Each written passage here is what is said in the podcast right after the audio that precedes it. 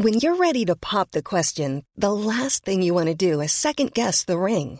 At Bluenile.com, you can design a one-of-a-kind ring with the ease and convenience of shopping online. Choose your diamond and setting. When you find the one, you'll get it delivered right to your door. Go to Bluenile.com and use promo code LISTEN to get $50 off your purchase of $500 or more. That's code LISTEN at Bluenile.com for $50 off your purchase. Bluenile.com code LISTEN.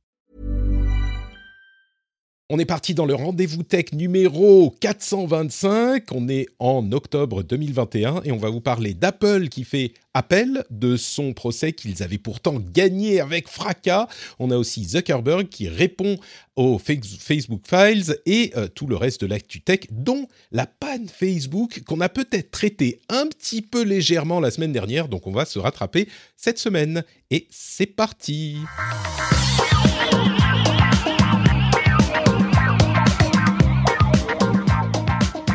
Bonjour à tous et bienvenue sur le rendez-vous tech. On est parti pour un nouvel épisode absolument palpitant, d'autant plus palpitant que on a une pointure du podcast pour nous accompagner. Cédric Ingrand est là avec nous. Bonjour Cédric, comment vas-tu?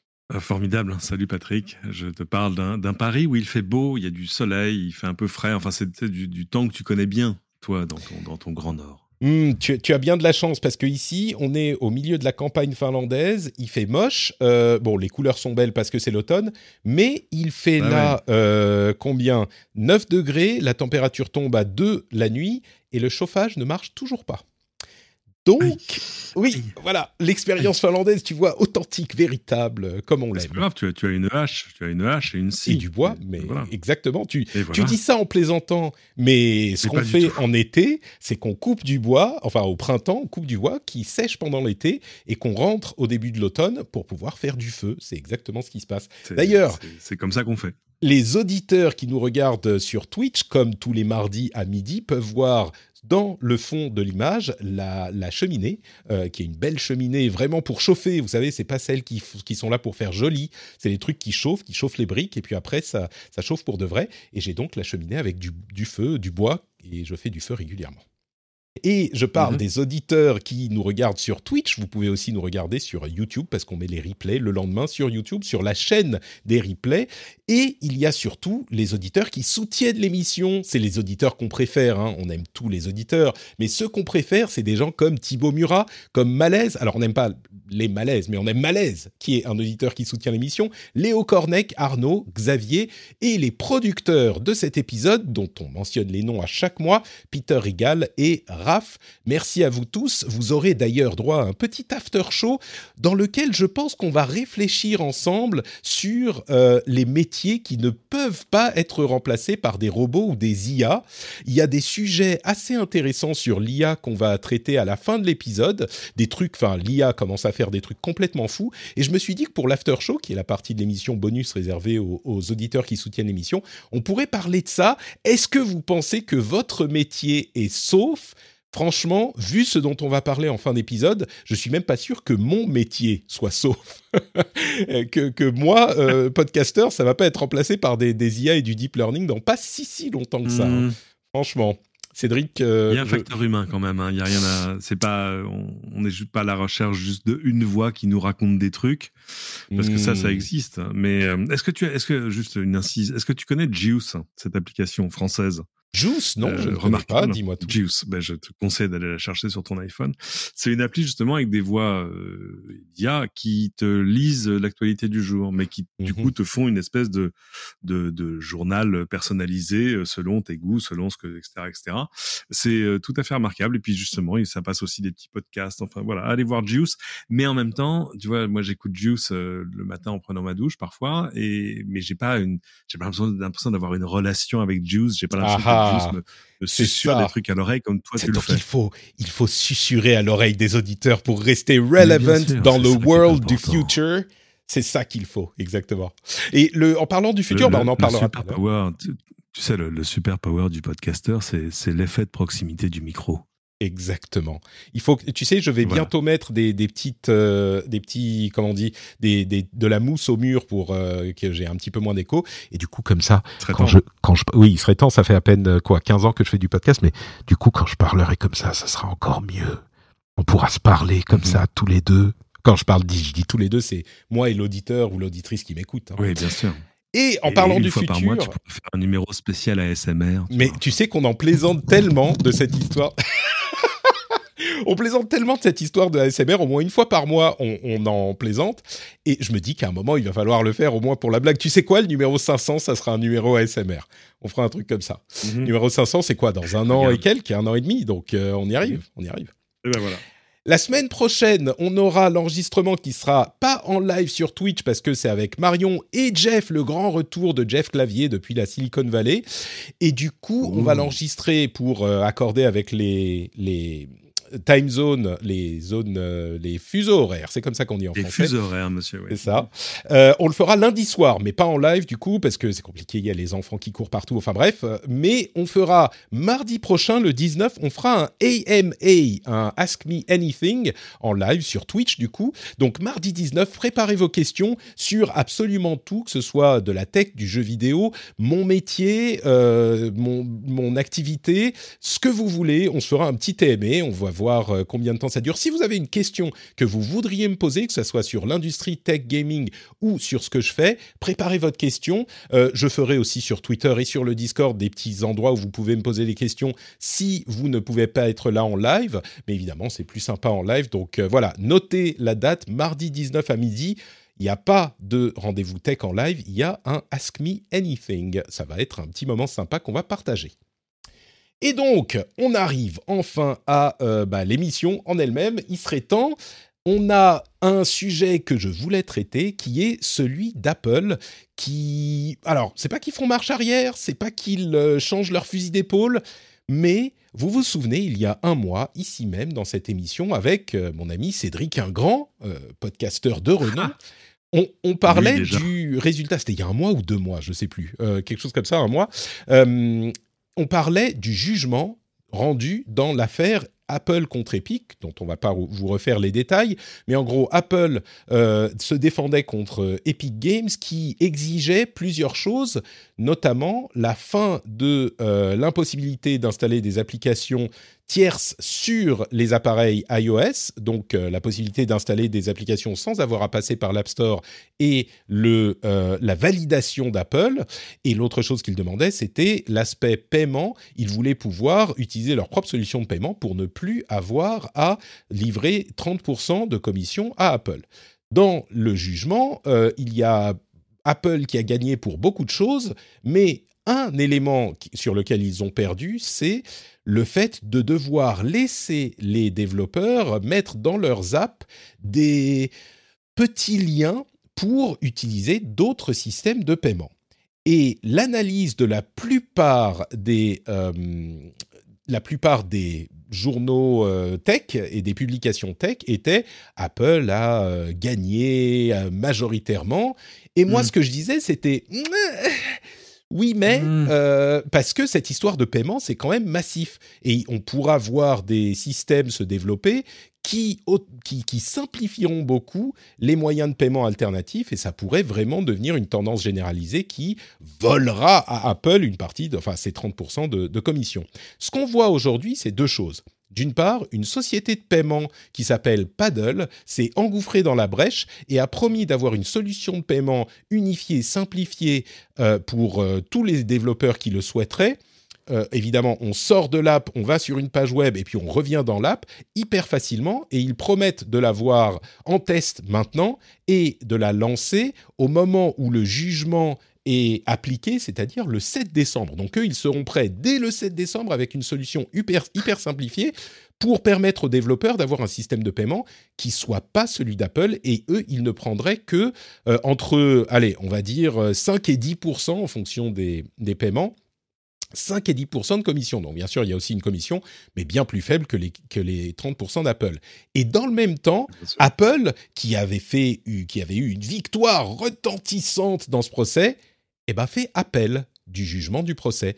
Ils font appel avec euh, une demande de suspension du jugement, euh, c'est-à-dire qu'ils veulent refaire le, procès, mais en particulier, ils demandent au euh, juge de la Cour d'appel de faire en sorte qu'il ne soit pas obligé, à la date du 7 décembre, de d'implémenter le changement imposé par le jugement initial, et donc de ne pas avoir à autoriser les développeurs à mettre ces liens pour utiliser des, moyens de paiement alternatifs.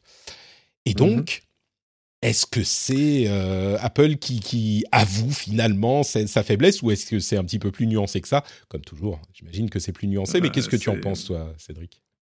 Tu te souviens, on disait avec le sourire la dernière fois euh, que c'était un peu l'école des fans, c'était un peu tout le monde a gagné. Et en fait, tu t'aperçois Donc personne n'est content. Euh, personne n'est content, c'est tout le monde a perdu en fait. C'est-à-dire que Apple a perdu quand même une manche sur, euh, sur le fait de pouvoir être le seul système de paiement à l'intérieur des apps. Euh, après, évidemment, le diable va aller se loger dans les détails et dans, dans les délais, parce que voilà, la procédure est aussi faite pour ça, pour repousser mmh. l'échéance.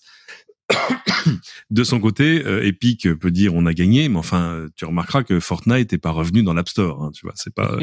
et à mon avis, c'est pas pour demain non plus.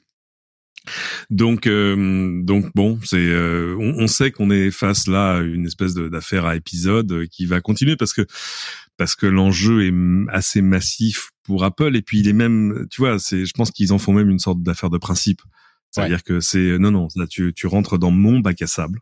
Donc si tu es dans mon bac à sable, c'est avec mes jouets, d'accord? Ouais, c'est pas. Et c'est c'est pas qu'une question d'argent, euh, mais il y a une question de principe. Eux disent bah oui non mais attendez ce que vous êtes en train de nous demander c'est de d'autoriser des tiers à en gros ouvrir leur propre App Store à l'intérieur de l'App Store. Euh, et euh, ça, c'est impensable parce que euh, qui sait qu'est-ce qui va aller se cacher derrière les liens de paiement qu'ils vont vous proposer? Nous, on peut pas tout vérifier tout le temps parce que c'est vrai, tu peux mettre un lien et tu peux changer le, le contenu qui se trouve derrière le lien. Bref, et, et leur argument, c'est ça, c'est au nom de la sécurité de nos utilisateurs parce que tu remarques que c'est pas il y a, y a le lien de possession il est assez clair dans ce c'est-à-dire que mmh. en gros comme comme utilisateur de l'App Store t'appartiens un peu à Apple c'est tu deviens quand même une, une marchandise intéressante c'est ce que je leur dis moi je, euh, je, leur dis j'envoie des petits messages à Tim Cook je, leur, je lui dis mais je suis à toi Tim mmh. oui je suis à toi complètement mais il le sait. Et euh, très clairement, en tout cas, c'est voilà. Et mais, mais c'est au nom donc de c'est pour ton bien et au nom de ta protection que il refuse ce genre de choses. Maintenant, euh, on revient euh, au début du débat sur est-ce qu'ils ont raison ou pas et, sur le fait que c'est de toute façon, à, à, mon à mon humble avis, une position dure à tenir sur la durée. Ouais. cette, question est, on en a déjà débattu, mais effectivement sur sur l'histoire de l'appel, moi ça m'a marqué parce que il y a des gens qui étaient très très mécontents de euh, du traitement que que j'en ai fait, des analyses que j'en ai fait, il y a des gens qui se sont fâchés et qui ont dit mais comment ça? Tout le monde dit qu'Apple a gagné, toi tu dis que euh, en fait ils ont perdu et, donc tu n'es tu n'as rien compris, tu n'es pas objectif, qui se sont vraiment fâchés. Euh, bon, c'était des gens qui étaient très très oh. pro Apple, on va dire, ils vont pas me manquer, mais euh, là c'est marrant parce que ça note vraiment que bah oui, c'est pas si simple que victoire retentissante pour Apple. Alors Nuançons un petit peu, euh, comme tu le disais, ils jouent la montre. Euh, ils sont en train de dire si on fait tous ces changements et que finalement notre appel dit qu'on n'avait pas à le faire, eh ben ça va être difficile de refaire machine arrière techniquement au niveau du logiciel, au niveau des systèmes pour tout enlever. Donc euh, ils ont effectivement une raison légitime de demander la suspension du jugement pour ne pas avoir à le faire tant que l'appel n'est pas rendu. Euh, et puis, comme tu dis, ils jouent la montre. Euh, admettons même que le jugement euh, soit rendu dans deux ans et qu'il soit toujours défavorable à Apple sur ce point. Eh ben, ils auront gagné deux ans avec des commissions à 30%, ça les arrange. Mais, mais c'est marrant quand même de noter à quel point cet élément-là, la solution que propose Paddle, si ça marche effectivement comme ils en parlent, eh bah, c'est exactement ce qu'on imaginait il y a un mois quand on en parlait. Il y a des systèmes unifiés où tout le mhm. monde aura son compte qui peuvent hyper facilement euh, court-circuiter la commission d'Apple. Et ça, c'est un truc, j'ai l'impression que beaucoup de gens ne voyaient pas au moment du, du jugement lui-même. Mais bon, on verra. Euh, l'autre sujet qui est encore euh, sur, la, sur la table, c'est Facebook. Et il y a deux éléments dont j'aimerais vous parler euh, dans les histoires de Facebook. Il y a bien sûr la réponse de Mark Zuckerberg et tout ce qu'il y a autour aux Facebook Files et la réponse aux accusations de Frances Haugen, dont on vous parle depuis des semaines maintenant. Mais il y a aussi la panne de Facebook de la semaine dernière dont je trouve qu'on l'a peut-être traité un petit peu légèrement la semaine dernière avec les Fabulous. Alors on en a parlé, on a parlé du fait que euh, WhatsApp était très important dans certaines régions du monde et que c'était une question non seulement de communication entre les personnes, mais également de, euh, de, commerce et qu'il y a des administrations, alors ça c'est pas du commerce, mais des administrations qui l'utilisent pour fonctionner avec des tests de, euh, de, avec des gestions de l'administration tout simplement en général, et puis l'aspect commercial avec des paiements qui sont par WhatsApp, etc. Euh, et puis ça, on en a un tout petit peu parlé, mais il y a aussi l'aspect dont on plaisante parfois, mais qui finalement est plus important que euh, ce qu'on avait noté, donc je voulais le réévoquer rapidement, c'est l'importance de Facebook dans la société. Et c'est vrai qu'on en parle tout le temps. Oui, Facebook, c'est Internet. Facebook, tout le monde euh, l'utilise. Et si Facebook est down, euh, c'est la fin du monde. Et on le dit en plaisantant. Mais là, il y a eu une démonstration assez claire de la réelle importance de Facebook, qui est peut-être pas à un niveau où on, peut, on va se dire, bah, si Facebook tombe, le monde s'écroule.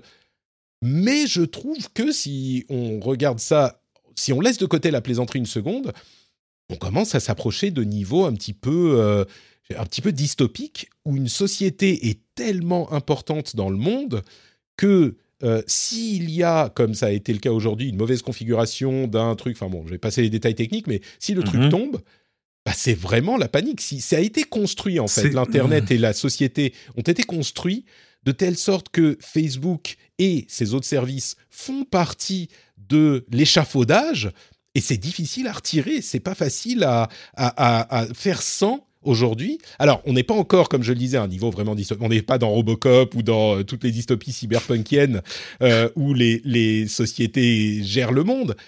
Mais on s'en approche si on regarde les choses vraiment objectivement, si on n'est pas simplement avec un regard euh, un petit peu caricatural.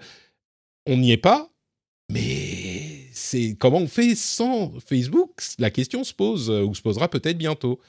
Je, sens que tu trépignes d'impatience. Non, non je, je suis pas d'accord. Je, suis d'accord, c'est-à-dire que c'est pas Facebook le service, c'est Facebook la société au sens de l'empilement euh, Facebook, Instagram, WhatsApp. Hmm. Et là, c'est vrai que quand tout tombe en même temps, euh, bon, il, il a un petit manque quand même. Euh, je sais pas lequel des trois m'a le plus manqué, probablement WhatsApp en fait. Mhm. Euh, parce que quand Facebook est down, bah c'est pas grave, tu vas sur Twitter. Ce qui est d'ailleurs là où je passe l'essentiel de mon temps, plus que sur Facebook en fait. Mais parce qu'on fait partie de l'élite de l'internet, Cédric. Les gens normaux, ils sont sur Facebook. Et d'ailleurs, eh, les gens normaux, euh, oui, de, nos âges, de la jeune génération, elle est sur Insta. D'ailleurs, j'ai vu beaucoup plus de messages de gens se plaignant, ah, Insta is down, what the fuck am I gonna do, tu vois, mhm. euh, que de que de gens se plaignant vraiment que le service Facebook fonctionnait pas. Et euh, mais euh, donc, je suis pas. Pour moi, ça, ça nous a aussi démontré qu'on arrive à vivre sans. WhatsApp, c'est difficile parce que WhatsApp, c'est quand même le truc où tu où tu retrouves tes amis, quoi. Euh, surtout ceux qui n'ont pas d'iPhone. Et euh, mais euh, mais ah, je conçois qu'il y a des gens qui, je, je, conçois qu'il y a des gens qui ont du mal à se passer d'Instagram. Et puis en plus, ce sont aussi des plateformes de de médias et de commerce. Donc il y a des gens dont le dont le job dépend de tout ça. C'est-à-dire que euh, t'imagines, t'es community manager, t'as coup il y a plus de Facebook, plus d'Insta. Bon, ok, tu te rabats sur Twitter et LinkedIn, mais enfin, ça n'a qu'un temps. Et euh, j'aimerais t'imaginer les Instagrammeuses et tout. oh my god, ça, ça c'est, il y a presque un, je sais pas, il y a, il y a, y a un film à faire, un truc de The Day Instagram was down. C'est, ouais, mais, un film euh, d'horreur.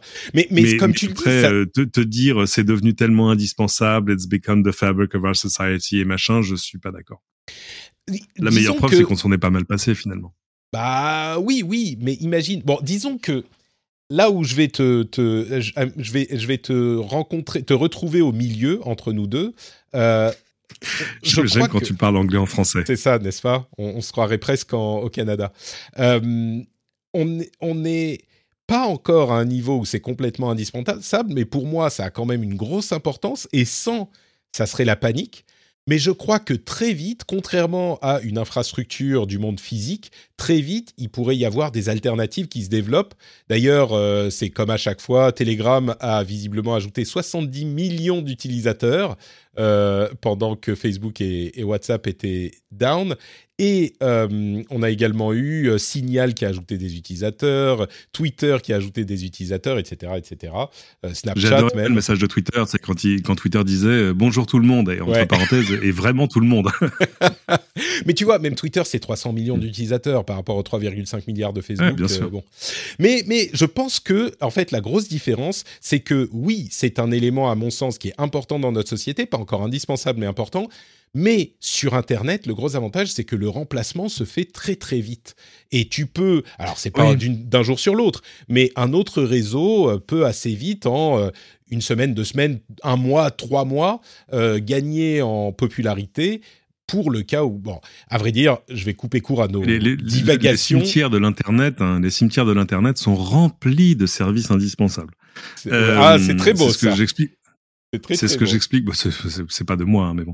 Euh, c'est ce que j'explique souvent, sais, aux gens qui disent non mais il faudrait que, que Google soit reclassifié comme une infrastructure euh, mm. euh, sensible, cruciale, essentielle, etc. Je dis mais non, vous rendez alors je parle de Google là, le service, pas de l'entreprise, mais mais euh, demain si tout à coup Google fonctionne pas ou si Google ferme, eh ben on ira sur Bing ou on ira enfin tu vois c'est les, sur Quant, les alternatives ou sur Brave ou sur euh, ou sur Quant, c'est ça les, les, alternatives existent que soit que ce soit de manière passagère euh, ou, de manière plus structurelle.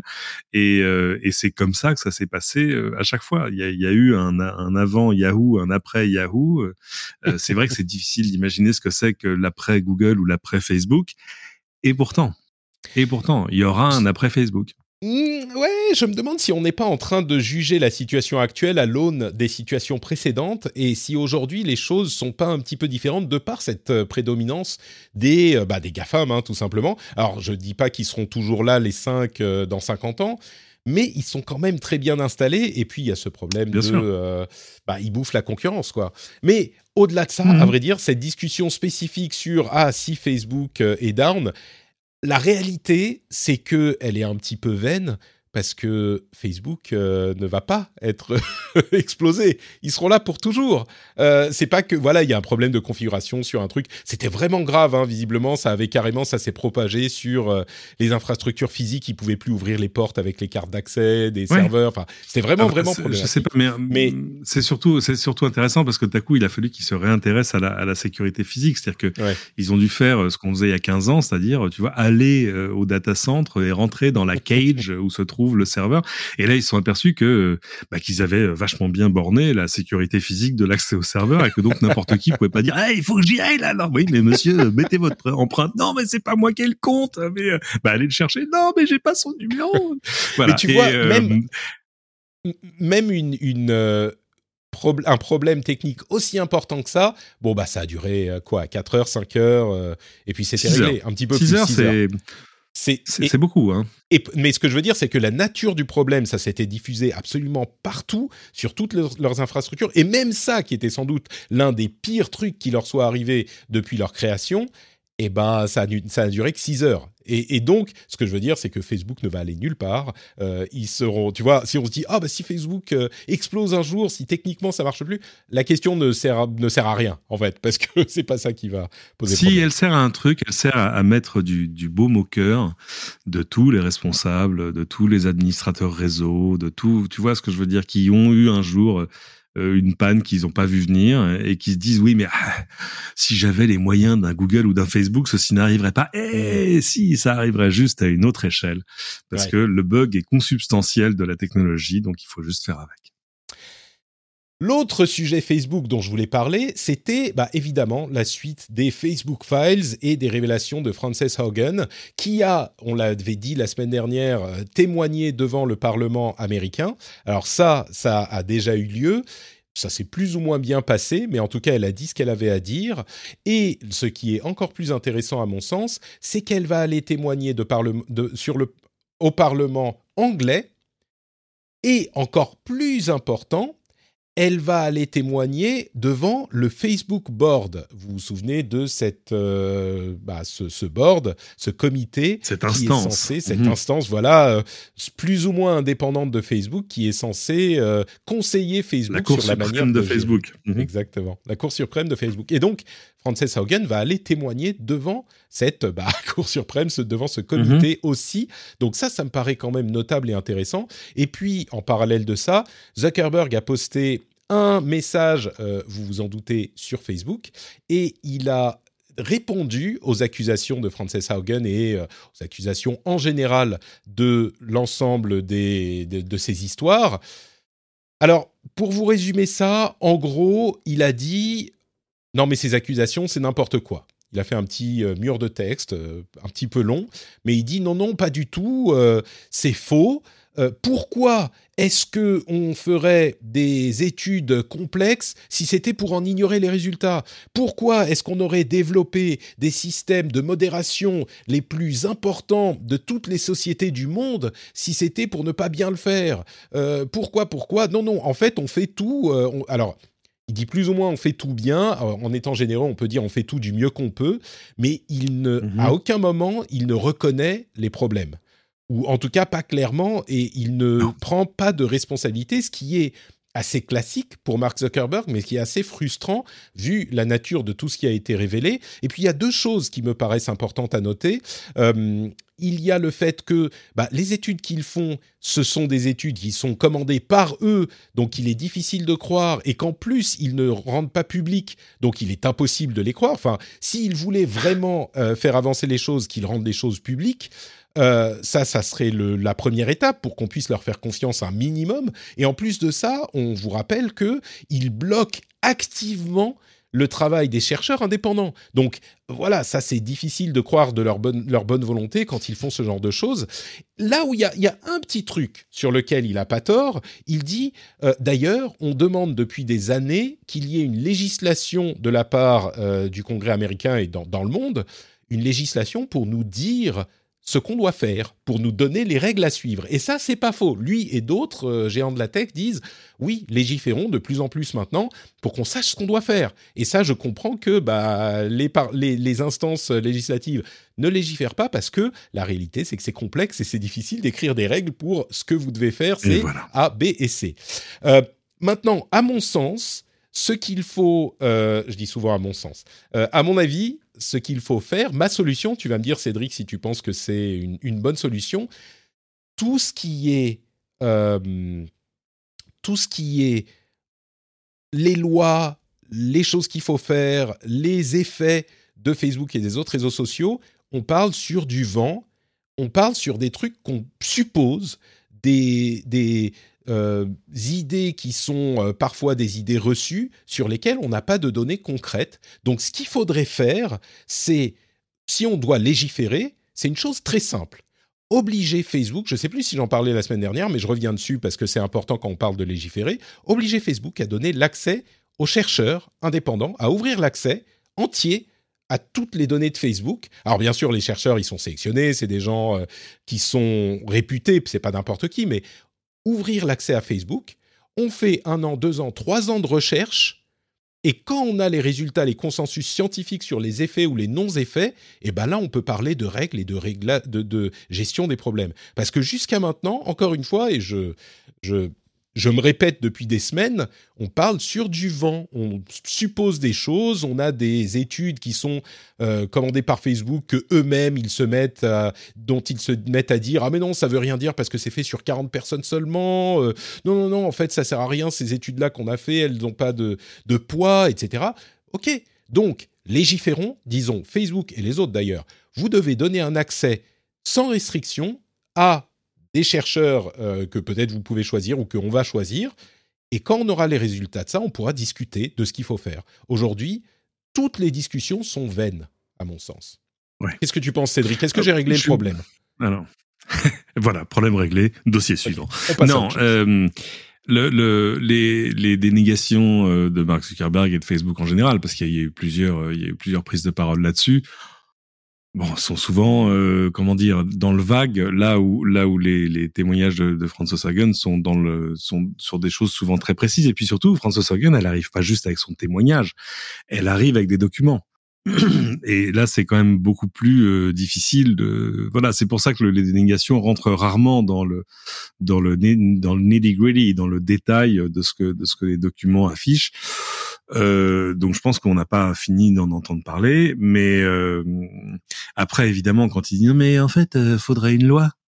Je veux dire, la seule raison pour laquelle il peut dire il faudrait une loi, d'abord, c'est parce que c'est un, un, pirouette de communication extrêmement efficace parce que de fait, euh, c'est facile de dire bah il y a qu'un faucon, il faudrait que Facebook fasse ça ou ça, mais euh, si c'est dans la loi, c'est mieux. Mais il sait que ce processus sera long, euh, ardu et, et, et, semé d'embûches. Et puis en plus, je pense, quand on connaît un tout petit peu Zuckerberg, qu'il pense que c'est un processus qu'il peut maîtriser. C'est-à-dire qu'ils ont euh, des moyens de lobbying, etc., etc. Ils ont des alliés au Congrès. Ils ont, euh, bref. Euh, en gros, il dit, il imagine que si, si, loi il y a, elle, elle n'empêcherait pas de faire du business. Regarde un peu ce qui s'est passé avec le, le, RGPD en Europe sur la sur la vie privée. Euh, où on disait ah enfin un truc qui va se mettre sur la route des gafam machin. En fait non parce que ce sont eux qui ont eu euh, le temps, les moyens etc pour l'anticiper le mieux, pour l'intégrer euh, le mieux, même si apparemment il y a eu des ratés etc. Mais mais bien mieux que n'ont pu le faire tu vois la PME du coin quoi. Ou euh, le journal machin ou le magazine truc euh, qui toujours aujourd'hui te, ne te propose qu'un seul bouton disant j'accepte euh, alors qu'évidemment eux ne se risqueraient pas un Facebook ou un Google se risqueraient pas à ce genre de choses. Donc donc non, je pense pas que le problème soit réglé, mais, mais si tu veux, au bout d'un moment, il faut juste se poser la question de manière simple. C'est avec l'âge que finis par te poser des questions de manière plus simple. Facebook fait-il partie de la solution ou du problème? S'il fait partie du problème, euh, bah pourquoi on s'emmerde avec? Tu vois ce que je veux dire? C'est pas euh, euh, au-delà, euh, tu vois, de l'ambition affichée, de connecter tout machin, etc. Oui, mais c'est pour ça qu'on a déjà plein d'outils. Euh, on, on, reste sur Facebook parce qu'on y a des amis. Moi, je connais plein de gens maintenant qui, euh, qui ferment leur compte Facebook. J'ai pas encore eu la force morale de le faire euh, parce que je sais qu'il y a quelques il y a quelques personnes que je ne fréquente entre guillemets que sur Facebook. Donc ça m'attristerait un peu de pas les récupérer ailleurs. Mais euh, mais je reste intimement persuadé qu'il y aura un monde après Facebook. Là encore je parle pas de l'entreprise hein, je parle du service parce que Insta il y a pas de raison que ça tu vois. Oui mais ça aussi il y, a des, il y a des soucis sur Insta moi je, je sais je sais que je tu vois là où j'ai été toujours très permissif avec moi-même euh, quand euh, quand l'une de mes filles, euh, je lui dis tiens tu veux quoi pour Noël? Et elle me dit euh, je veux un compte TikTok, la réponse est tellement non quoi. C'est genre c'est, même hyper... pas en rêve. C'est hyper intéressant ce que tu dis parce que euh, certains justement, euh, au-delà du fait que Facebook commence à réagir en disant bon en fait euh, on va faire moins de news politiques et plus de news sur les amis. Nick Clegg a, déclaré ça récemment et puis il a aussi dit que Instagram va encourager les gens à ne pas lire les contenus toxiques sur Instagram. Donc il ça commence à les faire bouger un petit peu, mais encore plus important, euh, c'est euh, ce que dit The Atlantic, que j'ai trouvé assez euh, intéressant. Evelyn Dweck a écrit un article sur le fait que personne s'intéresse à TikTok parce que c'est censé être les trucs marrants, les danses rigolotes, tout ça.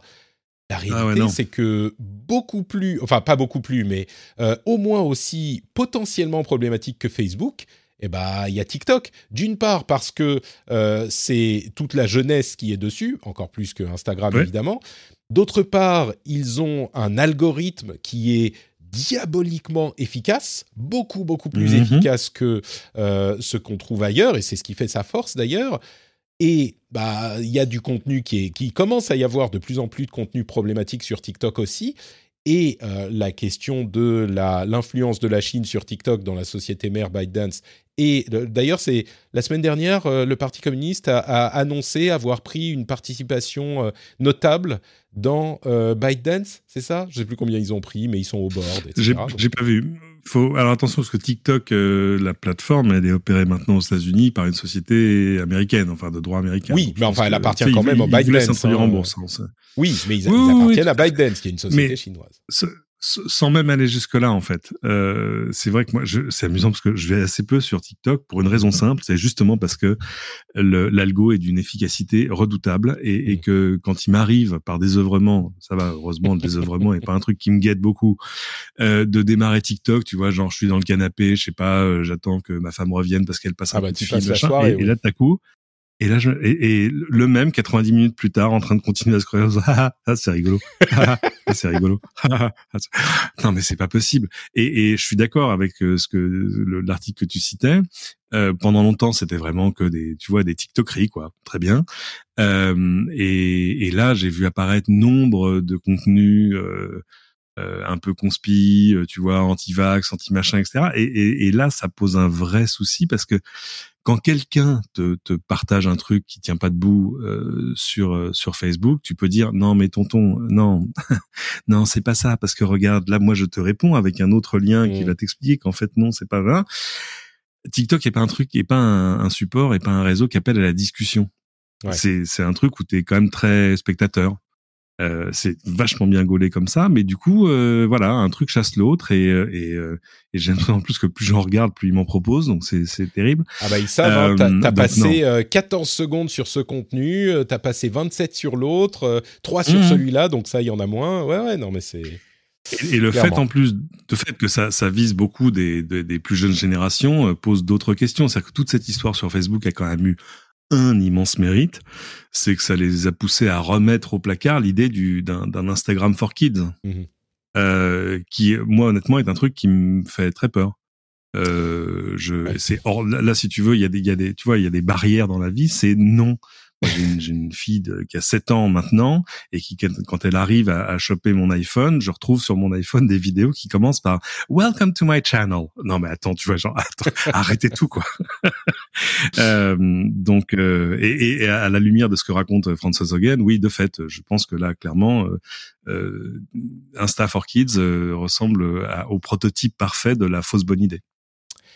Bon, bah écoutez, je suis sûr qu'on aura euh, d'autres occasions d'en parler à nouveau, euh, de parler des, milliards que euh, Zuckerberg a perdu. C'est toujours marrant quand on parle de ce genre de choses parce que Zuckerberg a perdu 7 milliards. Non, c'est pas ça. C'est que la, valeur des actions Facebook qu'il a a baissé. parce que la valeur de Facebook a baissé et ça remonte et ça redescend. Non, il a pas perdu. Il va très bien, hein, il n'y a, pas de souci. mais bon, et il y a d'autres sujets qu'on pourrait évoquer, mais on a déjà assez parlé de Facebook. Donc, euh, je pense qu'on va s'arrêter là. On y reviendra si des euh, développements intéressants ont lieu dans les semaines à venir. On va parler du euh, Pixel 6, on va parler de Google qui se bat contre ceux qui nient le changement climatique et de plein d'autres choses. Mais juste maintenant, tout de suite, je voudrais vous parler de Florian. Florian, c'est quelqu'un qui m'a envoyé un message sur Patreon et euh, qui a dit, qui m'a expliqué qu'il euh, avait décidé de soutenir l'émission après avoir écouté pendant huit ans.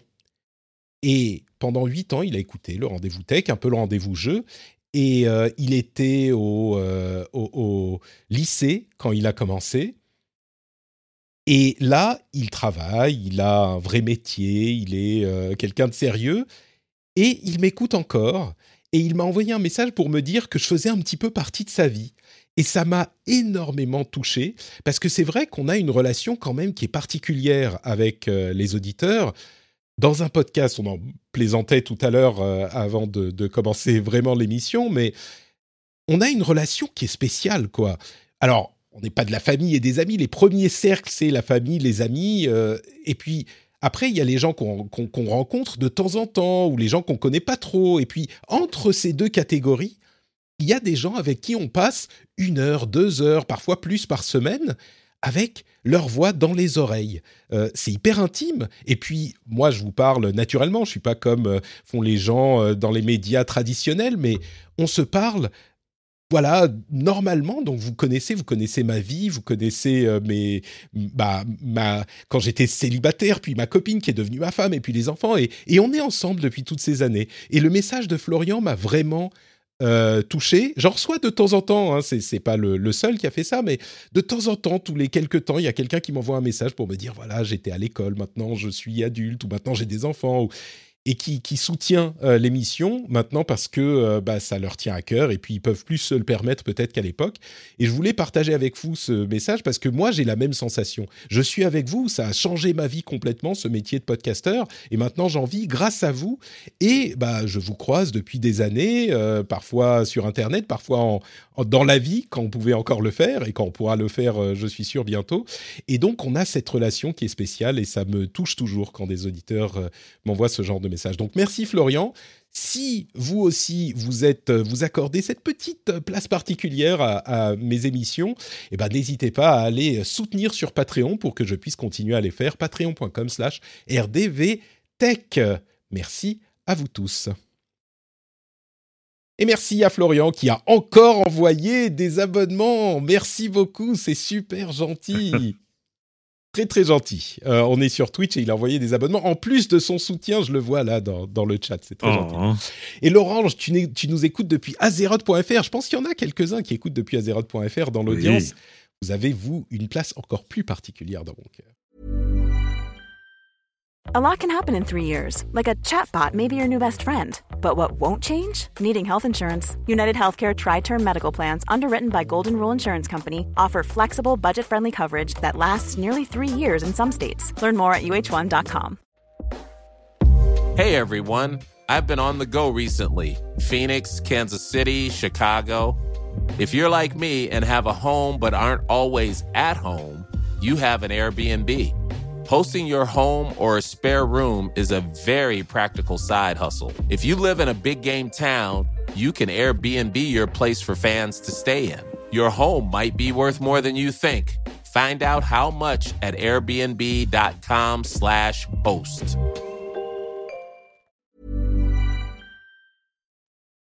Ah. Eh oui, c'était le début, hein. C'était, c'était il y a, rendez-vous compte, 2006, 15 ans. Bon, parlons un petit mhm. peu, parlons un petit peu de euh, Pixel 6. Pixel 6, c'est bien sûr le prochain téléphone de euh, Google qui est particulier parce que il est euh, construit vraiment par Google. Enfin, ils font la puce en plus de, de différentes choses qu'ils font dans le téléphone. Ils font aussi la puce et c'est un vrai retour vers l'importance des téléphones qu'ils fabriquent eux-mêmes en fait. Et bon, on en a déjà parlé, on aura la présentation de l'appareil le 19 euh, octobre, donc euh, dans une semaine tout pile hein, en, dans la soirée. Mais là, on a eu des euh, leaks sur ses performances et ses capacités au niveau de la photo. Je vais vous faire un petit résumé de ce que j'avais tiré de l'article que j'avais vu et que j'avais posté sur le compte Twitter du Rendez-vous Tech, RDV Tech. Alors, dans la veille, les infos essentielles. Il y a un capteur photo 50 mégapixels. Alors c'est beaucoup de mégapixels. Euh, c'est 150% de lumière en plus. C'est ça qui est important. Le capteur est beaucoup plus grand. Donc, ça risque de faire des photos assez intéressantes.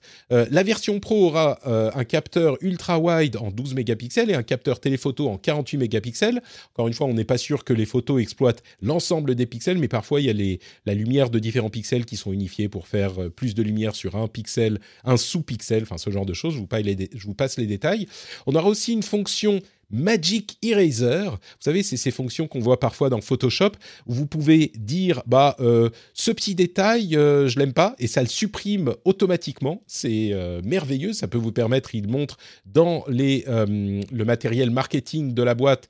Il montre euh, le fait qu'on peut enlever des détails qu'on veut pas dans une photo, comme des personnes qui sont dans le fond ou ce genre de choses.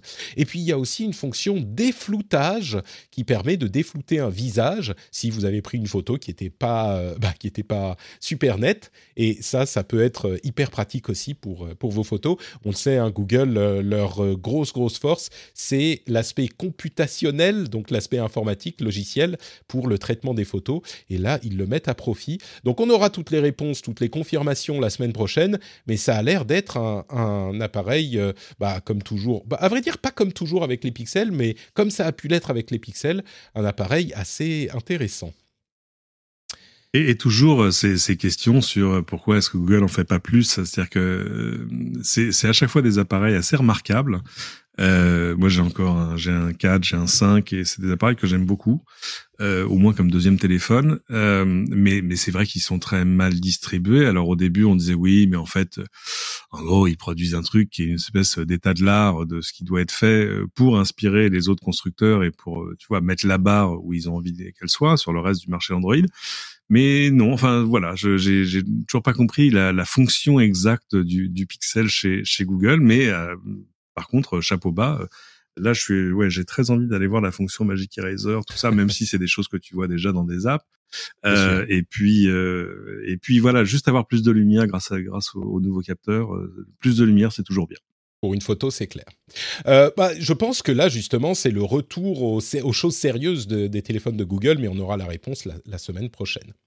Euh, justement, en parlant de Google, ils ont fait une annonce intéressante. On parlait de changements sur euh, YouTube et ailleurs euh, pour la, la, combattre la désinformation. Ils ont annoncé que dès le mois prochain, début novembre, ils vont euh, démonétiser les vidéos qui nient le changement climatique. Euh, donc ça va être vraiment une action. On sait que la démonétisation, c'est hyper important parce que ce que ça veut dire, c'est que les vidéos qui euh, font certaines choses, en l'occurrence qui nient le changement climatique, eh ben, elles ne peuvent plus gagner d'argent. C'est pas qu'elles sont supprimées de la plateforme, mais euh, Google, enfin YouTube en l'occurrence, n'autorise plus les publicités à coller à ces euh, vidéos. Alors ce qu'ils disent, c'est que leurs annonceurs leur ont dit qu'ils ne voulaient plus être associés à ce genre de vidéos, ce qui est possible. Peut-être que c'est une décision un petit peu plus éditoriale de leur part aussi. On saura peut-être jamais, mais dans les faits, ça veut dire que ces vidéos spécifiquement vont devenir beaucoup moins attractives à faire pour les gens qui font des vidéos. Euh, et ça, c'est évidemment euh, super notable. Euh, dans le même domaine plus ou moins, Google est en train, serait en train de développer une fonction qu'ils appellent Big Moments. C'est quoi Big Moments? Ça, c'est sur le moteur de recherche, pas sur YouTube, sur le moteur de recherche Google. En fait, ils sont source d'autorité pour la recherche euh, en général, mais ils sont moins efficaces que les réseaux sociaux pour l'actu brûlante, l'actu du moment, les news. Et l'idée serait là de créer des euh, contenus supplémentaires quand les gens recherchent des sujets euh, bah, d'information du moment et d'avoir des données qui seraient associées à ces informations pour mettre du contexte autour de l'information avec des données. Alors eux, ils disent, bah, on prendra des données de euh, d'organisations officielles, d'administration, euh, des choses comme ça, euh, pour euh, expliquer les sujets qu'on recherche. Euh, il donne des, des, exemples. On pourrait avoir, euh, je sais pas, par exemple, des, des chiffres. Enfin, bon, peu importe. Mais il mettrait euh, si on dit il y a des ouragans, voilà, c'est l'exemple que je vais vous donner. Il y a un ouragan, comme c'est souvent le cas aux États-Unis. Et ben, il pourrait mettre le contexte avec bah, le nombre d'ouragans qu'il y a eu les années précédentes, l'intensité, les choses comme ça, pour que justement on puisse comprendre l'information. Évidemment, la question, ils disent qu'ils font tout ça de manière algorithmique. Euh, ça, c'est toujours un petit peu compliqué, comme on l'a appris euh, parfois à nos hmm. dépens. L'algorithme, il y a quand même quelqu'un qui établit ce que va faire l'algorithme avant, donc le choix des sources, par exemple, est important, etc. Et Google est un peu serait un peu en, en train de mettre le doigt dans l'engrenage d'un truc qui a cassé les dents, ou c'est peut-être un peu fort de dire casser les dents, mais qui a bien embêté les réseaux sociaux. Euh, mais bon, sont, c'est peut-être pas une mauvaise idée en soi, a, priori. Donc, euh, d'une part, ils ont les data, ils ont les data pour le faire. C'est sûr. Euh, mais donc, d'une part, cette histoire de, euh, d'anti, anti changement climatique et enfin des informations sur le changement climatique et l'histoire des big moments, c'est c'est bien peut-être. Vous sentez mon hésitation non, c'est, euh, ça me semble être une prophylaxie élémentaire de démonétiser les, ce genre de contenu, parce qu'en fait, euh, plus que l'existence de ces contenus, il faut arriver à empêcher euh, d'en faire un, un, commerce, parce que c'est quand même ça, je veux dire, le fond du, le fond du, du truc, que ce soit ça, que ce soit euh, moult contenu euh, de désinformation, des trucs racistes, antisémites, etc. Ce sont des fonds de commerce. C'est quand même des, des gens qui gagnent de l'argent avec ça. Il y en a qui le font par pure conviction. mais normalement ça dure jamais longtemps. Euh, mais c'est quand ça devient un fond de com. Tu vois, les, les Alex Jones, les tout ça, euh, qui, qui ont bah, qui ont des petites entreprises qui euh, bah, qui connaissaient pas la crise avant de se faire jeter de YouTube et d'ailleurs. Euh, donc justement, le, finalement, l'argent est un, un, bon moyen de combattre la désinformation, ou en tout cas arriver à couper le robinet du financement et pas à devenir le, le jouet, la plateforme et, et, et le, le, comment dire, le moyen de rémunération de ces gens-là. Donc ça, super. Euh, sur Big Moments, j'attends de voir. Ouais. Parce qu'évidemment, euh, ça c'est beaucoup vrai. moins sûr. Hein. Mais, non, non, mais complètement. Non, mais j'essaie de réfléchir à comment est-ce qu'ils pouvaient l'architecturer. Et euh, c'est vrai que c'est pas c'est pas hyper dur de, de détecter des breaking news. D'abord, souvent c'est marqué dessus, euh, mais euh, tu vois quand euh, quand 50 euh, médias de, de, à réputation correcte publient tout à coup la même chose dans les dix mêmes minutes, tu te dis il se passe quelque chose. Et donc après c'est toujours, toujours l'angoisse, enfin tu vois de, de Google, c'est que c'est que personne ne profite de l'algorithme euh, parce qu'après, tout le monde joue, tout le monde essaie de jouer avec les algorithmes de Google. Tout le monde se demande mmh. comment faut-il que je titre telle page, que je titre tel papier, que je machin, pour arriver de l'algo. Ils ont déjà l'appareil euh, news, hein, et l'algorithme news, il existe déjà. D'ailleurs, il y a même certains éléments de Big Moments qui reprennent des, des choses qui existent déjà ailleurs.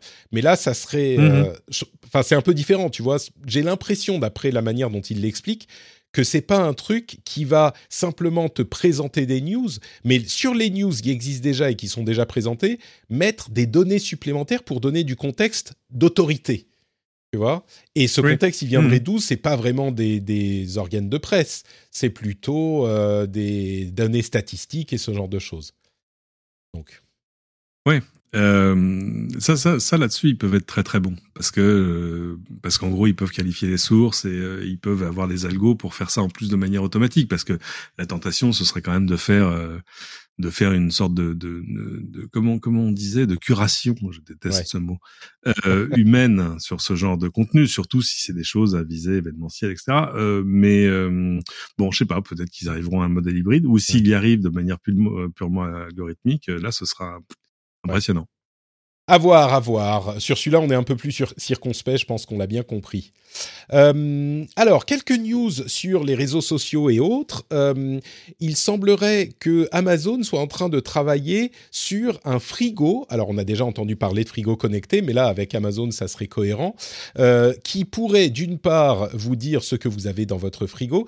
ça utilise la technologie de Amazon, comment il s'appelle? Fresh Now, je sais plus, Go, Amazon Go, ça doit être ça. Les magasins où il n'y a pas mhm. de, de caissier et de caissière et qui peut en plus vous suggérer des recettes, ce genre de choses. Ils ont déjà investi depuis plusieurs années 50 millions de dollars par an. Alors évidemment pour Amazon c'est une broutille, mais, euh, mais c'est intéressant de, de voir. Ils ont déjà fait en plus des appareils électroménagers, donc euh, ça serait pas complètement déconnant pour eux. Peut-être qu'ils réussiraient enfin à faire un frigo connecté qui serait euh, cohérent et pas juste un gadget. Instagram est en train ah, d'abandonner la... Je suis toujours, frustré de... Désolé, mais je suis toujours frustré de pas avoir vu apparaître chez nous le, le, le four à micro-ondes connecté qu'ils avaient fait, moi, qui me, qui me passionnait. Mais, mais euh, ils ont une tendance à la, enfin, à sortir 15 trucs et puis finalement t'en vois assez peu sortir. Ouais, ils voient ce qui marche. Tu vois, c'est comme quand tu fais des pâtes, tu les jettes contre le mur, quand ça colle, c'est que c'est bon. Toi aussi, tu parles anglais en français. Hein c'est voilà, la même exactement. Instagram est en train d'abandonner la marque IGTV. Vous savez que IGTV, c'était euh, la marque, entre guillemets, vidéo d'Instagram. Et ben là, l'application va être abandonnée et ils vont intégrer les vidéos au flux classique d'Instagram, là où ça sera différent des uh-huh. reels et des stories, ça commence à devenir un peu complexe, mais là où c'est intéressant, c'est que il y a peu de temps, euh, le chef d'Instagram qui s'appelle Adam Mosseri avait dit on n'est plus une euh, une application de partage de photos et il voulait se concentrer sur la vidéo. Donc bon, ils abandonnent la marque IGTV, ça a l'air clair, mais par contre, bah, la vidéo est en train d'arriver de manière beaucoup plus proéminente sur euh, Instagram directement. Et puis encore plus intéressant que ça, euh, Snapchat est en train de développer et de, à vrai dire, de, publier des outils pour encourager les jeunes, les jeunes, cette fameuse euh, démographie euh, difficile à toucher, pour encourager les jeunes à s'engager politiquement. Mais pas juste à s'engager en votant, mais à se présenter pour des mandats Euh, c'est une initiative qui me paraît très intéressante. Alors, ils travaillent avec des euh, organismes spécialisés dans le domaine. C'est pas eux qui font ça directement eux-mêmes, mais euh, ce qu'ils veulent faire, c'est donc donner les informations sur bah, les places à pourvoir administratives et politiques dans leur région, comment ça se passe pour s'inscrire, comment ça se passe pour faire campagne, etc. Franchement, ça me paraît être plutôt une bonne idée. J'ai du mal à voir un côté négatif à cette idée-là. Ça me paraît pas mal. Euh, autre sujet qui n'a rien à voir avec les réseaux sociaux pour le coup, euh, TF1, MyTF1 Max, qui est une offre de SVOD pour les programmes de TF1. Alors, euh, tu, peux te récuser si tu veux, Cédric, puisque c'est ta maison un petit peu. mais en fait, c'est des programmes qui sont déjà dans Salto mais qui seront accessibles pour, vous vous souvenez hein, de Salto qui coûte 6 euh, ou 7 euros, quelque chose comme ça par mois, eh bien MyTF1 Max, euh, ça sera les contenus de TF1 en SVOD, sans pub, et pour, on va dire, 3 à 4 euros, 3, mois le premier, 3 euros le premier mois, euh, pardon, la première année, et 4 euros l'année suivante, pour les gens qui veulent le contenu de TF1 pourquoi pas C'est suffisamment bon marché, peut-être. Euh, en fait, ce que ça veut dire, c'est que c'est une offre premium pour le replay qui existe déjà avec de la pub. Euh, donc, si vous regardez beaucoup de contenu de TF1 euh, et que tout le contenu de Salto ne vous intéresse pas, Salto coûte à peu près le double, mais il y a quand même beaucoup beaucoup plus de choses sur Salto. C'est pas pour moi, je vois pas. Disons que j'ai du mal à imaginer quelqu'un que ça pourrait intéresser, uniquement le contenu de TF1, mais en même temps, je crois qu'on peut pas dire tout le temps ah les gens font rien, euh, les en France on n'essaye pas des trucs et on est en retard sur tout. Alors oui, peut-être qu'ils auraient pu le faire plus tôt, mais euh, tant qu'à faire, autant essayer. Ils ont déjà le contenu en replay, ils mettent un système de paiement pour virer les pubs. Ah oui, tentons, pourquoi pas. My TF1 Max, bravo TF1. Euh, je, contractuellement, je, contractuellement, je peux pas avoir une opinion sur ce que tu viens de dire. Non, non, non, non, c'est bien sûr. Il y a pas, non, mais déjà, il y a pas de mauvais canal pour toucher une audience. Et euh, tu vois, c'est pas, euh, c'est moi, je, je, je, le compare à à YouTube Plus ou YouTube Red. Ouais, c'est YouTube Premium. Voilà, Premium ou Premium, pardon. C'est-à-dire, voilà, bien sûr, si tu es prêt à payer pour pour éviter la pub, bah c'est super. Et puis c'est un modèle économique, euh, voilà, durable. On est d'accord. Je pense qu'il est facile de se moquer de ce genre de choses. On, voit déjà les blagues euh, fusées, Joséphine Ange Gardien. Bah, vous savez quoi, Joséphine Ange Gardien, il y a plein de gens qui regardent. Donc, euh, on peut en rire, mais c'est un contenu. J'ai été frappé le jour. C'était quel service de replay? Euh, c'est un jour, c'est France Télévisions qui donnait des chiffres sur son, son service de replay. Évidemment, tout le monde leur demandait, mais quel est le truc le plus joué? Est-ce que c'est le téléfilm machin? Est-ce que c'est le JT euh, Est-ce que c'est euh, une émission d'information de France 2 Bah non, évidemment, le truc le plus joué, mais de, mais de très très très loin, c'était Peppa Pig. mais oui. Tu peux pas, tu peux pas te eh battre. Tu peux pas te battre contre les émissions enfantines parce que les enfants regardent le même 42 fois. Ah, je peux te dire que Caillou, ça y va chez moi. Hein. Bah Caillou, tu vois, non, c'est ça. Non, non, mais ça, c'est des trucs tu peux, tu peux pas tester.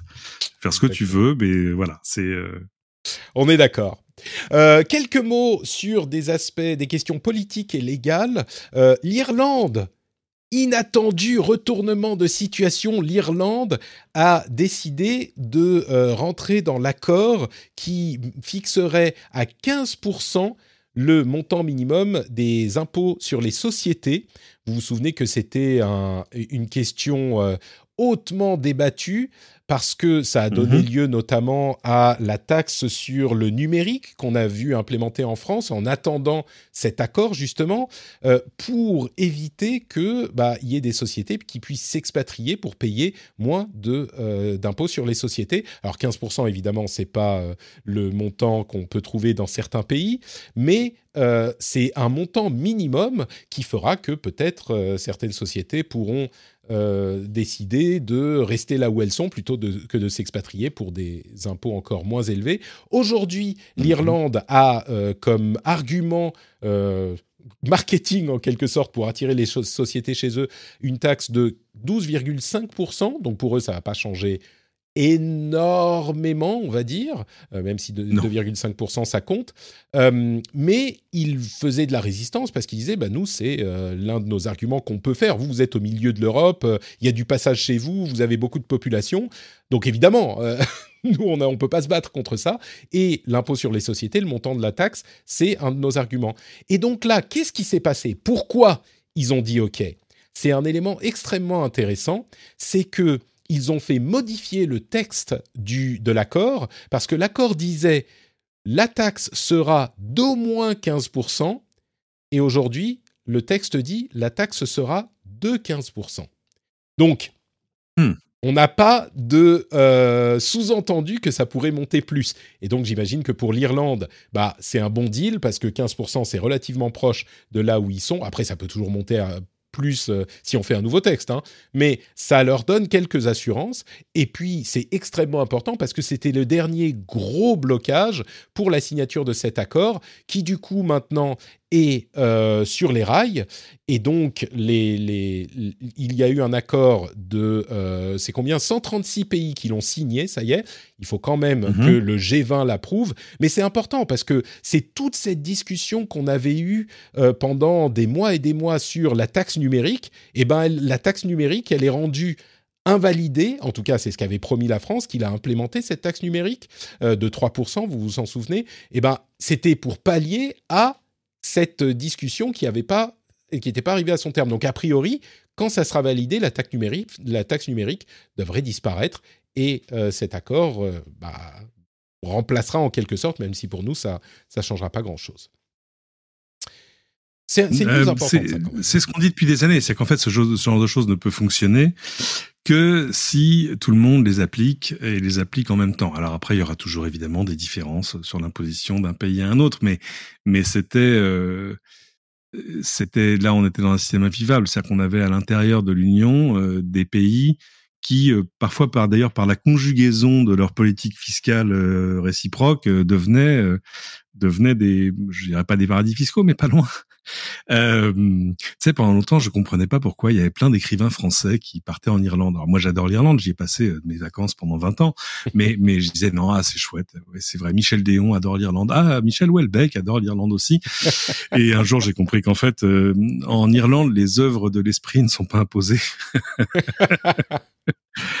Donc bon, euh, la poésie, tout ça, c'est bien, mais il y a quand même toujours des raisons objectives de faire ce qu'on fait. C'est parfois un peu décevant, mais euh, après, bah, j'adorerais l'Irlande jusqu'à la fin de mes jours. Donc ça, ça ne changera pas. Donc je suis ravi de les voir revenir à de meilleurs sentiments, même si ça a dû être des, des, discussions un petit peu compliquées avec certaines entreprises, parce que, bah parce que, euh, tu vois, c'est c'est pas si, si Apple s'est installé à Cork depuis si longtemps, c'est pas juste pour le pour la pour la côte magnifique du West Cork et tout ça. Non, il y, avait d'autres raisons. oui, et puis j'imagine qu'ils pourront toujours euh, signer des accords euh, qui seront ensuite dénoncés par l'Union européenne. Genre, on vous fait moins de euh, une des taxes, enfin des, comment on dit. Comment on dit le, Tu peux consentir d'autres avantages. C'est ça. Consentir, oui, il y, y, a probablement des choses non monétaires aussi, mais, mais bon, un truc à la fois. Est-ce que tu sais ce que sont les keyword warrants? J'ai lu cet article oui, absolument. Et ça, ça, ça, fout la, ça fout la trouille, très honnêtement. Alors, de euh, quoi il s'agit? bah, vas-y, vas-y. Vas-y, je te, je te laisse expliquer. Moi je, je, peux. Hein, c'est, c'est, c'est que comme une perquisition à l'envers. C'est-à-dire que c'est un truc que, que seul le numérique permet. Euh, normalement, si par exemple demain je soupçonne, si je suis euh, policier euh, ou si je suis juge d'instruction, et si je soupçonne que, je sais pas, il y a un truc, ce Patrick Béja, à mon avis, il doit faire des trucs pas clairs, pas nets. Donc je vais euh, requérir euh, les opérateurs télécoms qui vont me donner accès à sa ligne mobile, à sa, son, à sa ligne internet, voire même je vais directement envoyer un message chez enfin ton fournisseur de mail, ton hébergeur, etc., etc., pour avoir accès à tes données. Tout ça existe, tout ça est légal et tout ça, ça se fait par milliers euh, chaque jour en France. Euh, ça, ok, c'est ça fait partie de la procédure judiciaire normale. Classique. Euh, jusque là, tout va bien. Euh, le keyword warrant, c'est un truc à l'envers. C'est tu vas voir Google et tu lui dis pas j'aimerais en savoir plus sur Patrick Béja tu lui dis j'aimerais en savoir plus sur tous les gens qui vont taper ce mot-là dans Google. Et là, ça fout les jetons quand même. je, rigole, mais je jaune. Parce hein, que... Non, mais ouais. D'abord parce qu'évidemment, ça ratisse quand même hyper large. Enfin, ça dépend du keyword. Voilà. Mais euh, et puis ça a quand même un petit côté, euh, je, je, je, je n'ose dire le mot, mais ça, ça a un petit côté Big Brother, quoi. C'est euh, bah, concrètement pour pour bien expliquer comment ça fonctionne, les, les, les services de police vont voir Google et vont dire on voudrait savoir qui fait la recherche Cédric Ingrand Peppa Pig, par exemple au hasard. si quelqu'un fait la recherche, les quatre mots Cédric Ingrand et Peppa Pig ensemble, on veut avoir les données sur ces personnes. C'est-à-dire qu'on peut obtenir toutes les données que Google a sur la personne. Généralement, c'est l'adresse IP, mais ça peut être plus hein, si vous êtes connecté, logué sur euh, Google. Et puis, euh, à partir de l'adresse IP, vous pouvez aussi retrouver à peu près n'importe quoi. Donc voilà, c'est comme ça que ça fonctionne. Google dit au service de police qui a fait une recherche donnée. Voilà. Eh ouais. Euh, là, en l'occurrence, c'était le, le, des infos autour du nom d'une victime. Donc là, oui, on peut, on peut comprendre que là, c'est un truc très, c'est pas un keyword, tu vois, autour. Euh, c'est pas un truc qui va ratisser très large. C'est un truc très spécifique. Euh, mais euh, mais c'est le principe forcément qui fait un peu genre aïe. Je comprends évidemment hein, que qu'un enquêteur peut avoir envie de faire ce genre de choses. T'imagines, c'est merveilleux. C'est tu, tu trouves quelqu'un qui est mort et, et euh, tu n'en parles à personne, mais tu tu coup tu te mets à filtrer toutes les requêtes sur son nom sur Google.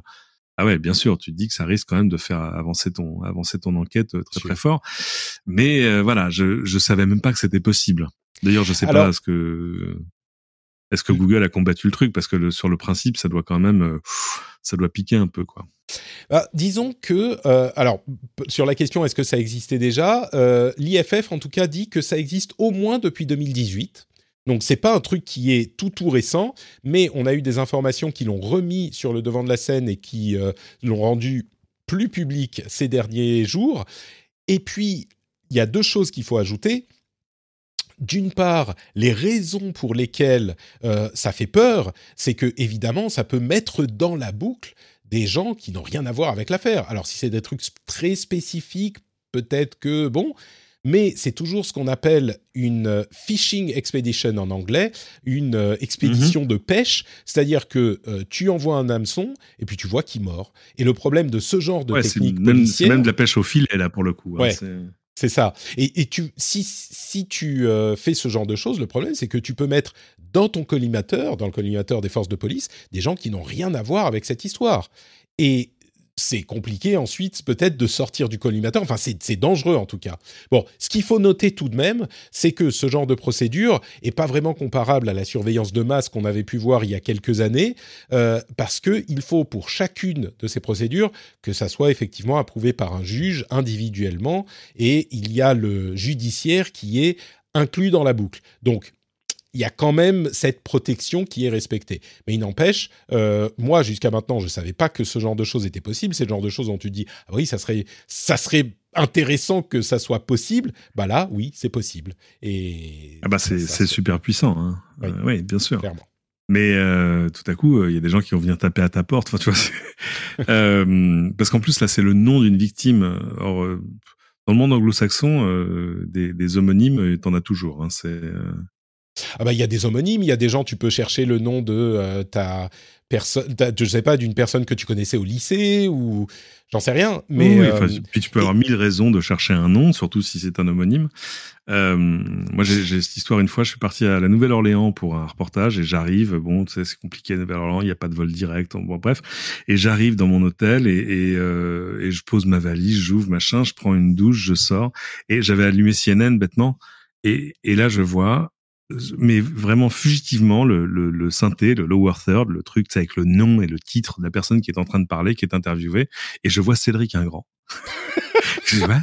et mais ça a duré une seconde, genre what Et le Cédric un grand question, c'était un, un, officier de la police euh, de la Nouvelle-Orléans, mais c'était un, un, grand black qui devait faire 1m95. Donc euh, voilà. Et euh, moi qui suis pas habitué à avoir des homonymes, ça m'a fait un choc. Depuis, je m'en suis découvert un autre qui, qui habite pas loin de Poitiers, mais c'est logique ah. vu les origines du nom. Très bien disons que dans ce genre de cas, on pourra dire, enfin, disons c'est pas c'est pas une alerte rouge ça, parce que tu peux dire bon les gens qui euh, n'ont rien à voir avec l'affaire, tu peux facilement les écarter, c'est peut-être mieux d'avoir les suspects, mais je sais pas très bien quoi en penser encore de cette hmm. euh, de cette histoire. Il y a clairement des, des, petites loupiotes qui s'allument, genre attention, mais bon, au moins maintenant. C'est les États-Unis, c'est les États-Unis, une erreur judiciaire est si vite arrivée. Oui, on est d'accord. Euh, et puis, je voudrais vous parler de ces histoires de d'IA et de deep learning euh, que j'évoquais en début d'émission. Deux sujets intéressants. Google est en train de euh, d'essayer d'améliorer la gestion des feux rouges avec de l'IA. Évidemment, hein, l'IA, le deep learning toujours. Alors, la gestion des feux rouges, c'est, bah, ça veut dire qu'on a souvent des feux rouges qui sont rouges alors qu'il n'y a personne en face, ce genre de choses. Selon leur estimation, ils peuvent améliorer de 10 euh, à 20 c'est ça, euh, la consommation de carburant grâce à une meilleure optimisation des feux.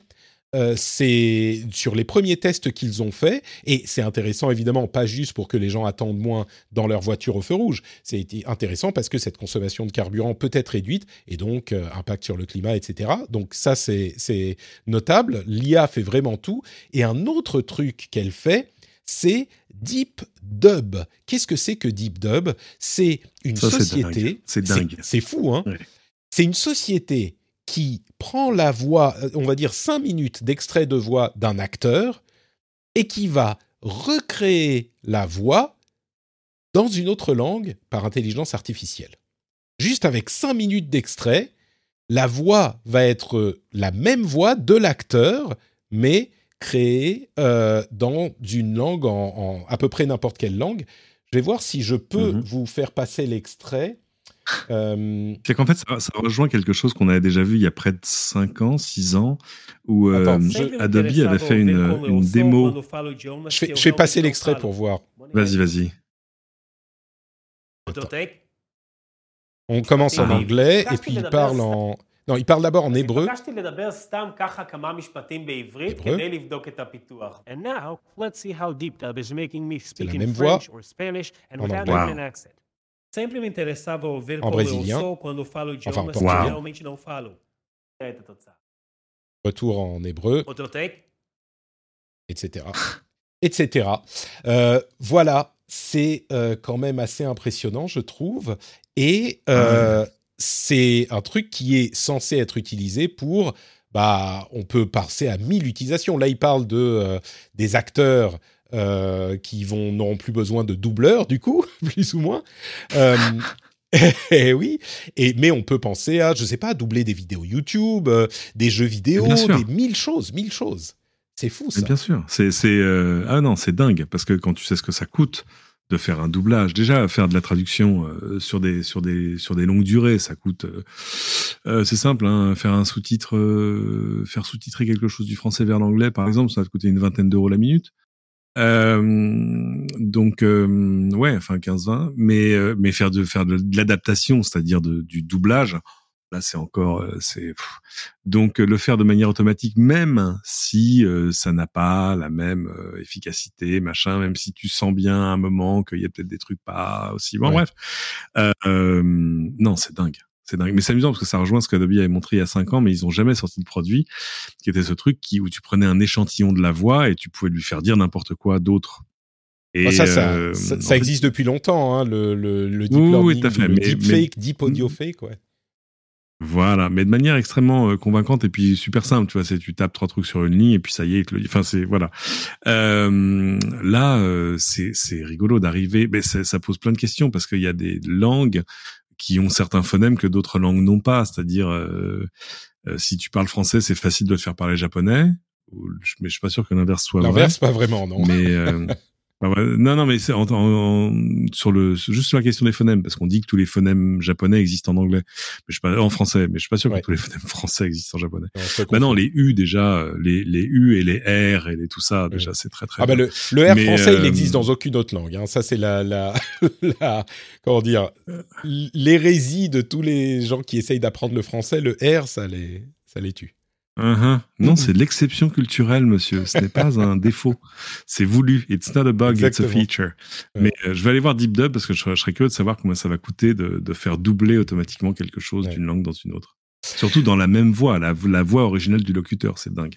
Ouais, ouais, ouais, oui, bah c'est surtout ça qui est, qui est impressionnant, mais c'est la réunion en fait de toutes ces technologies que tu évoquais. Il y a la traduction automatique, la lecture euh, par le, le text-to-speech, donc la lecture d'un texte existant avec euh, du, euh, une voix synthétique, euh, le fait de synthétiser une voix à partir d'une voix existante, la fait de comprendre ce que dit une personne pour le mettre en texte et puis le traduire par le texte. Enfin, il y a toutes ces technologies qui sont réunies et c'est le traducteur automatique instantané dans la voix de euh, la personne. C'est assez magique. Et les applications, alors on pense tout de suite, euh, ah oui, les acteurs euh, qui font le doublage de voix.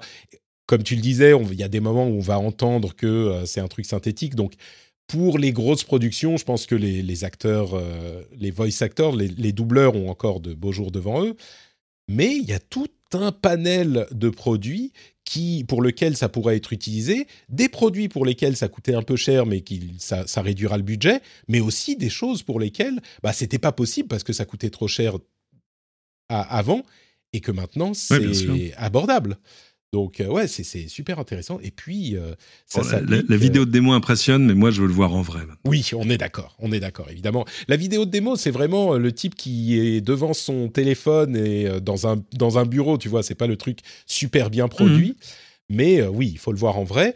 Il y a un truc qui est intéressant aussi, comme le dit Dom Seb dans la chatroom, le rendez-vous tech dans toutes les langues. Instantanément. Eh, Non, mais ça, tu peux déjà le faire. Ça, tu, Hmm. ça, tu peux déjà le faire. Euh, ça, il y a déjà. euh, oui, oui, c'est, c'est- Mais ça, avec c'est pas, ma c'est voix, pas un c'est problème. ça. Ce- c'est- c'est c'est avec Ah, ma voilà. voix que c'est important, Et voilà. la proximité des podcasteurs, tu vois. Ah, Mhm. La voix de Patrick en japonais, euh, effectivement. Dakedo, Nihongo wa mo dekiru n dakara, kansei rendezvous Mhm. tech o hajimeyou ka. Eh oui. それは、Mhm. うん。いい考え、 kansei, ah, putain. Tu sais que je parle Non. suédois au milieu de mon japonais. J'arrive plus à parler japonais sans parler suédois au milieu. C'est fou. Écoute, t'arrives déjà encore à parler français et, et, euh, c'est déjà pas mal. C'est ce qu'on nous Non, non, mais demande. je dis, Bon. dis- non, mais je dis ça, je dis ça avec le sourire, mais j'écoutais euh, une interview de, de Pascal Cagnit, c'est l'ancien patron d'Apple Europe et tout ça, qui est maintenant, euh, en gros, notre champion du commerce extérieur et du Invest in France et tout ça, et, mais qui a passé tellement de temps dans la Silicon Valley, je l'écoutais chez mon camarade Olivier Friard, que tu connais bien dans, dans On refait le Mac. on fait le Mac. Et ce qu'il racontait, ce qu'il racontait sur Steve Jobs était absolument passionnant, mais on sentait bien que, que Pascal, il, il a passé un temps fou dans, dans, dans un monde purement anglophone. Et alors lui, les expressions anglaises devenues littérales en français, etc. Tu vois, les, les bugs de langage, le jargon et tout ça, c'est dur de se sortir de ça. C'est intéressant de voir qu'on on peut perdre un peu son français en fait. Ah mais complètement, complètement. Moi, quand je vivais au Japon, euh, j'avais des moments où ça devenait compliqué. Et puis, même ici, je lis tellement de news parce que moi, je vais souvent à la source euh, et, et je lis beaucoup en anglais et j'écoute beaucoup de choses en anglais. Il y a des fois, euh, enfin, on l'entend dans l'émission. Il y a d'ailleurs des gens qui, qui s'en plaignent un peu parfois. Ils disent "Oh, vous parlez trop anglais." Mais oui, mais bon, on évolue dans une industrie Ah, qui est essentiellement anglophone. Ouais, donc bien sûr. c'est normal, mais, euh, mais ça me vient naturellement, c'est sûr. Alors on fait des efforts quand on parle, on, on réussit généralement à se contenir, ou alors parfois en faisant des, des plaisanteries sur la, la francisation de- d'expressions anglophones, mais euh, ouais, ouais, ça, ça, ça joue. Bref, donc, bah écoutez, euh, pour l'after show après la fin de l'émission, pour les auditeurs qui sont dans, euh, qui, qui soutiennent le rendez-vous tech sur Patreon, bah on va avoir cette petite discussion. Est-ce que votre métier, je vais faire, je pointe les gens du doigt, est-ce que vous pensez que votre métier est euh, sauf va pouvoir résister à l'assaut de l'IA et je suis sûr qu'il y a des, des genre des développeurs qui vont me dire oh, ça va je code ça. ne croyez pas si bien dire il y a du code qui commence à être écrit par des IA c'est enfin ça touche vraiment tout et quand on voit la combinaison de technologies qui permet ce genre de truc là le doublage je me dis que même des métiers de euh, journaliste ou de podcasteur, on a intérêt à avoir de la personnalité et Mhm. euh, à, à faire, euh, tu vois, le, ce, que, ce que je disais tout à l'heure, euh, les gens qui nous suivent depuis longtemps, qui ont suivi mes aventures, qui ont suivi ma vie avec ma femme, mes enfants, tout ça. Les IA, même peut-être qu'elles pourraient faire ça aussi. Une IA qui change, qui évolue, tu vois. Oh, je me souviens. à mon quand- avis, pas, pas tout de suite. pas tout de suite. Non, mais si tu peux, bon, il y a quelqu'un derrière, mais je pourrais concevoir un bot Patrick, qui est d'ailleurs le nom du bot sur Discord maintenant. Je trouve ce nom absolument génial. Bot Patrick, qui a une vie aussi, tu vois. Il commence, il est une petite IA toute jeune, il fait des erreurs, et puis après, il s'améliore, tout ça. Il y aura quand même Patrick derrière. Merci Cédric d'avoir participé à ce rendez-vous tech. C'était euh, le plaisir était totalement pour nous. Bon, peut-être que toi, ça t'a fait plaisir aussi. plaisir partagé. Moi aussi, hein, je, voilà, bien sûr. Est-ce que tu peux nous dire où on peut te retrouver sur Internet, dis-moi? Oh ben, Cédric euh, sur Twitter. Euh, et puis, ah tiens, ben, je viens de sortir un nouvel épisode des Doigts dans la prise, mon podcast sur la voiture électrique. Et celui-là, il est rigolo parce que pour la première fois de ma vie, oui, c'est possible, euh, podcast enregistré en public. Euh, il y avait pour la première fois à Dijon ce, le week-end dernier la réunion des, du Tesla Owners Club, enfin tu vois le club des possesseurs de Tesla machin. Sur, je te promets que c'est vrai, sur un circuit automobile qui était en fait une ancienne une ancienne base aérienne. Et euh, les mecs ils ont fait du drag race contre des Porsche. Enfin bon bref, ils se sont beaucoup amusés, ils se sont surtout rencontrés, voilà. Et, et c'était très sympathique. Et moi du coup j'ai parlé à plein de gens euh, autour de ce de ce monde là. Euh, et c'était assez rigolo de faire un podcast avec d'abord des gens en, autour de la table et euh, je comprends mieux l'intérêt de, enfin le, le, fun de l'apéro du capitaine, tu vois. Et, euh, ah moi ça manque un peu, mais aussi avec ah ouais, mais aussi mais aussi un public. Donc voilà, allez l'écouter, les doigts dans la prise. On a appris plein de trucs. La question à laquelle on veut une réponse, c'est combien d'entre eux avaient des t-shirts avec la tête d'Elon Musk? Ou des casquettes Non, ils avaient tous les mêmes casquettes parce qu'en fait, quand tu, quand tu apparemment, quand tu adhères au club, moi je, moi je suis rentré, mais j'avais pas la carte. Ah. Euh, tu reçois des goodies, euh, des casquettes, des trucs, des autocollants à mettre sur ta voiture, enfin etc. Mais d'un coup, il y avait, je sais, il y avait 200 Tesla sur le parking. C'était, c'était juste dingue. Euh, alors il y avait toutes les normales et puis il y avait celle qui avait, tu vois, qui avait, qui avait tiré des, des, des coverings orange. Enfin, il y avait, il y avait des choses absolument, euh, voilà. Bon, mais c'était c'était très rigolo et puis c'était c'est souvent des gens euh, très intéressants. Euh, donc voilà, c'était dans la prise. Super. Il faudrait que qu'on fasse un spécial du rendez-vous tech sur euh, où en est la où en sont les véhicules électriques à un moment. On en avait parlé un peu il y a pas, Quand tu veux. pas si longtemps, mais on se fera un spécial peut-être pour Noël. Quand tu veux, parce que ça, ça avance beaucoup, ça avance très vite. Et j'ai envie de dire qu'il y, a une accélération dans l'accélération. C'est-à-dire que même du côté des ventes, du côté, c'est-à-dire que c'est voilà, ça, mhm. va beaucoup plus vite ah. qu'on l'imaginait. C'est le propre des véhicules électriques, hein, ça accélère plus vite parce que tu n'as pas de transmission. Exactement, exactement. Ah, comme je suis drôle. Bah pour ma part, c'est notre Patrick sur Twitter, Facebook et Instagram. Si vous avez déjà suivi Cédric sur Twitter et que vous suivez les doigts dans la prise, vous pouvez ajouter en plus Twitter, Facebook et Instagram. Euh, comme je le disais pour Patrick, c'est notre Patrick et pas bot Patrick. Euh, et vous pouvez aussi retrouver euh, bah, la newsletter. il y a des sujets assez intéressants qui vont arriver dans la newsletter de cette semaine, notamment un rapport de Microsoft sur la Russie et la Chine et à quel point ils ont poussé des attaques contre euh, les différents pays. Euh, assez intéressant, un rapport aussi sur le mode macro de l'iPhone 13, une euh, étude très très en détail de Ben, ben Sandowski chez Lux qui a fait une étude très détaillée de tout ça. Donc ça c'est la newsletter et et puis, vous pouvez retrouver tout ce que je fais sur notepatrick.com, où vous avez les liens vers le rendez-vous pardon, le rendez-vous tech, le rendez-vous jeu, le Discord où on se retrouve et où on s'amuse bien tous ensemble. C'est vraiment un endroit super sympa. Je vous encourage à venir rencontrer cette euh, communauté. Et bien sûr, le euh, bah, Patreon, patreon.com slash rdvtech. Si vous pensez que euh, notre Patrick vaut mieux que Bot Patrick, vous pouvez aider notre Patrick à euh, continuer à faire l'émission sur patreon.com slash rdvtech. Si vous me suivez depuis euh, un petit moment, je ne sais pas, six mois, un an, deux ans, allez, on va dire, si vous suivez depuis au moins un an, et que vous écoutez l'émission et que vous vous dites ah ouais c'est cool quand même le rendez-vous tech quand il arrive dans votre euh, lecteur de podcast, si vous dites on va passer un bon petit moment et puis on va apprendre quelque chose, allez depuis un an à peu près, euh, depuis, on va dire, le milieu de la pandémie, c'est comme ça qu'on va compter, euh, et ben peut-être aller sur patreon.com slash rdvtech pour voir ce qu'on vous propose. Les bonus sont cool, il n'y a pas de pub dans les épisodes, il y a des éditos, il y a plein de trucs sympas. patreon.com slash rdvtech. Merci à tous ceux qui soutiennent l'émission et merci à vous tous de nous avoir écoutés. On vous donne rendez-vous dans une semaine pour un nouvel épisode. Ciao à tous